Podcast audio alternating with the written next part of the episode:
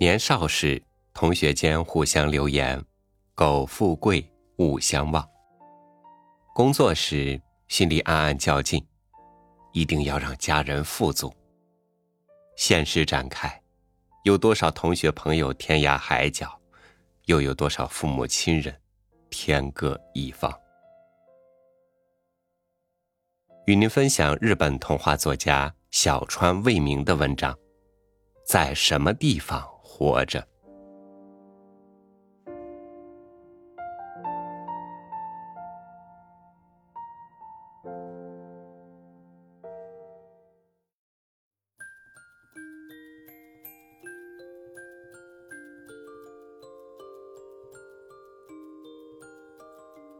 小猫虽然不知道。它出生前母猫的生活，但是从它记事时起，它们就无家可归，被追赶，一直被人欺负。母猫把小猫生在了一家破旧的库房的角落，在那里住了几天之后，小猫的眼睛终于睁开了。母猫一回来晚了，就会从空箱子里面探出头来，朝着明亮的方向不住的哭叫。母猫一听见它的哭叫声，就会匆匆忙忙的跑回来，然后迅速跳进箱子里，赶紧给孩子喂奶。但是这里也不是一个安全的驻地。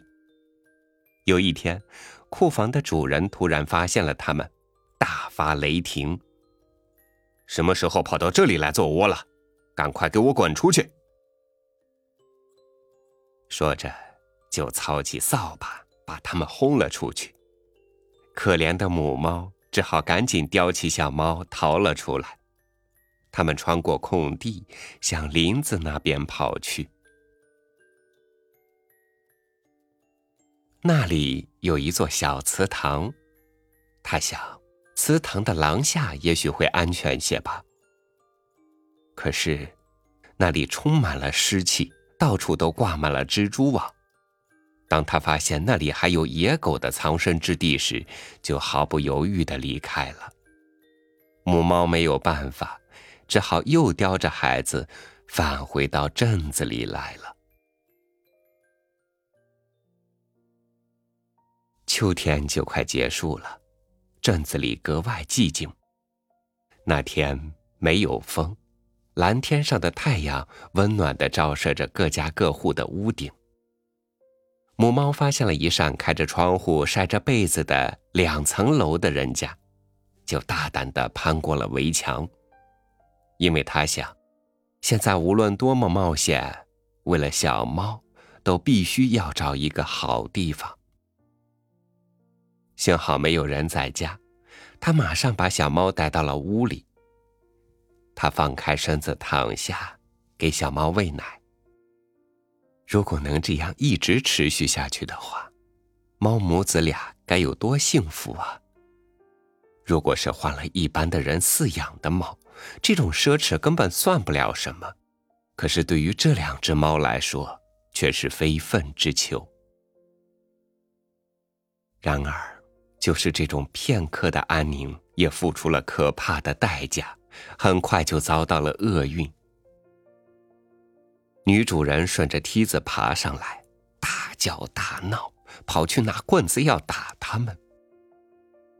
女主人想，要是给无家可归的猫住进来，那可不得了。她大概是为了防止这种事情再次发生，要好好的教训他们一顿吧。但是，等她回来的时候，两只猫已经不见了。每家每户的屋顶都紧紧的挨着，好像滚滚的波涛。对于不能住在地面上的猫母子来说，这里恐怕是唯一的安身之地了。两只猫已经不想再下去了。要是不刮让人瑟瑟发抖的寒风，那就更好了。你哪儿也不准去。知道吗？待在这儿别动，等着妈妈回来。母猫这样告诫小猫。夹在高房子中间，这座不起眼的平房相对比较避风，但也有的日子被太阳一晒，马口铁的屋顶会升腾起一阵阵热浪。要是小猫一个人不乱走，这里倒是一个比任何地方都好的地方。不过，因为小猫已经知道，每次被人追赶、被人欺负，都是母猫拼命保护着自己，所以小猫从来不会违背母亲的叮嘱。母猫一边惦记着留在屋顶上的小猫，一边到各处的垃圾箱和人家的后门去寻找食物。那可不是一般的辛苦。不管多么着急，都要找到吃的，不能空手回去。一听到爪子翻墙时发出的尖利的响声，小猫便知道是母猫回来了，于是就叫唤着从屋檐下探出头来。这时，被夕阳一照。母猫那消瘦的身子在屋顶上拖出一条长长的灰影，他毛色灰暗，肚子两边瘦得不成样子。他看到孩子平安无事，便高兴的把带回来的食物给他吃，而自己却好像忘记了饥饿，眯缝着眼睛，心满意足的看着孩子在吃东西。冬天的夜晚。北风寒冷刺骨，毫不留情的在屋顶上吹过。猫把孩子推到墙角，用自己的身体挡住风，用自己的体温给它取暖。因为这样，小猫才得以安稳的入睡。这一幕在小猫的一生中，不知留下了多么深刻的烙印。早晨，太阳一出来，母猫便出门了。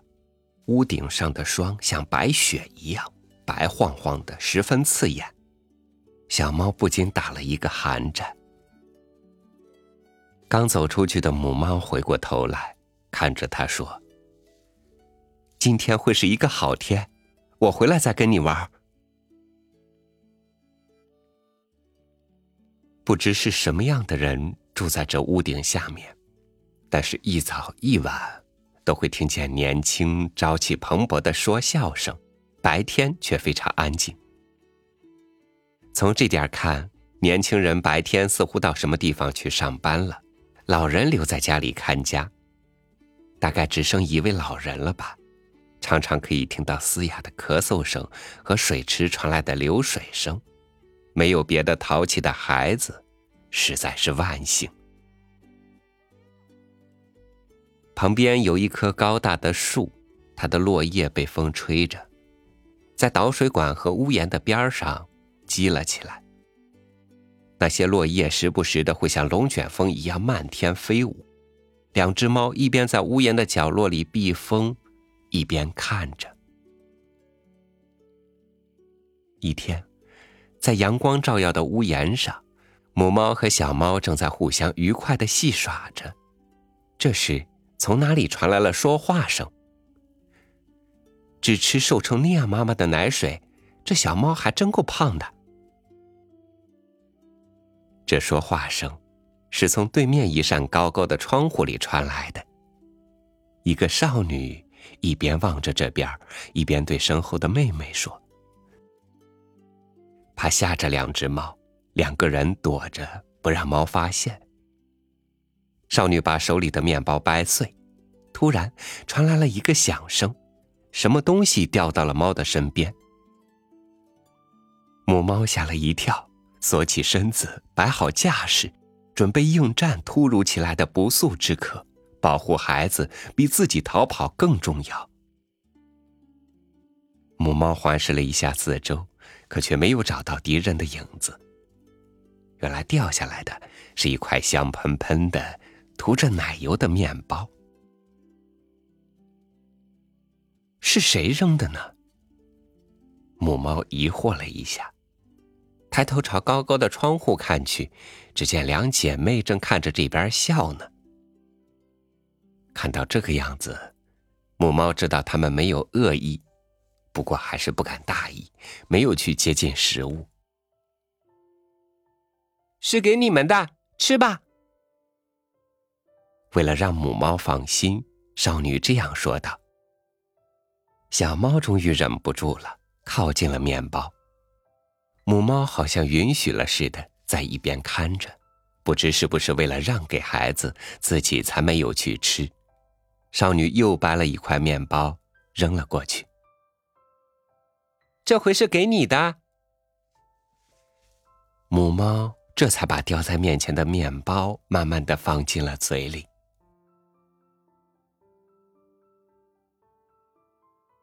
整个冬天，两只猫都住在这一带的屋顶上，一天到晚跑来跑去寻找阳光。当春天到来的时候，小猫已经长得很大了。后街有一片街坊邻居种的田，田里的油菜开满了灿烂的黄花。对别人还是很有戒备的小猫，开始和喜欢自己的少女亲近起来。这时候，在飘着白云的天空下，小猫躲在叶子后面，正要去捉一只要落到油菜花上的白蝴蝶。虽然又回到了地面上，但母猫已经不再像以前那样追赶小猫，而是尽量的远离它，看着它尽情的玩耍。马上就要独立生活了，我不会再跟着你了。母猫嘴上没说，只是眯缝着眼睛看小猫能不能捉到蝴蝶。同样在一旁观看的少女觉得小猫的样子实在是可爱，就不声不响的绕到后面，出其不意的抱住了它，贴到了脸上。母猫目睹了这一切，这时，它就好像已经看穿了小猫今后的命运似的。喵，悲伤的尖叫了一声，只留下了这一声尖叫，然后它就不知跑到哪里去了。从此，母猫的身影再也没有在这一带出现过。妈妈，收养这只小猫吧。在姐妹俩再三恳求下，这一愿望终于实现了。从今往后，小猫再也不会挨雨淋，再也不会因为挨饿睡不着觉了。你妈妈到哪里去了呢？你能受到大家的宠爱，真幸福啊！你妈妈肯定还在什么地方活着。少女这样对小猫说。即使这样面对面，人和动物还是有间隔的，想法不一样，不管说什么也无法沟通，这让少女很伤心。冬天终于要过去了，一个狂风暴雨的夜晚，风吹着屋顶，敲打着窗户，一直在一动不动、静听风声的小猫，突然变得焦躁不安起来，在屋子里闹个不停。要到外面去，这猫的样子有点反常啊！快把它放出去吧。连少女的妈妈也这么说。姐姐把木窗打开了一条缝，狂风立刻吹了进来。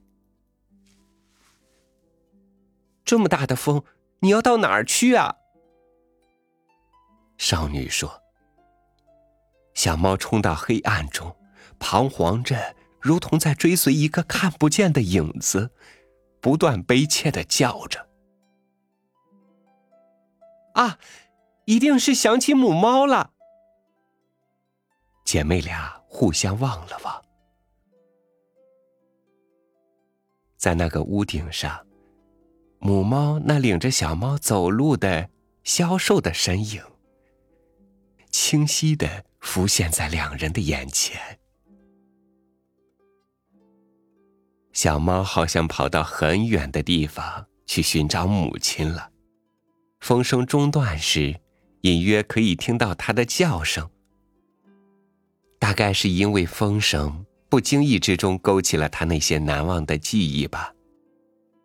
那些在寒冷、狂风大作的夜晚，在静静的下着霜的黎明，被母猫拥抱着，安然入睡的记忆。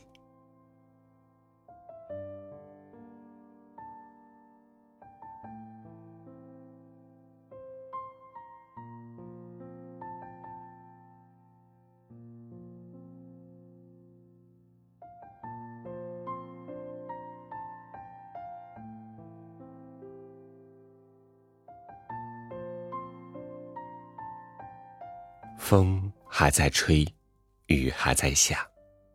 远方的灯火处，依然还有浓浓的牵挂。好日子其实才没有几年，那些在父母庇佑下辛苦度日的时光，那些虽然艰难但家人在一起的生活，是不是还时常出现在你的梦里呢？感谢您收听我的分享。欢迎您关注微信公众号“三六五读书”，收听更多经典文章。我是超宇，明天见。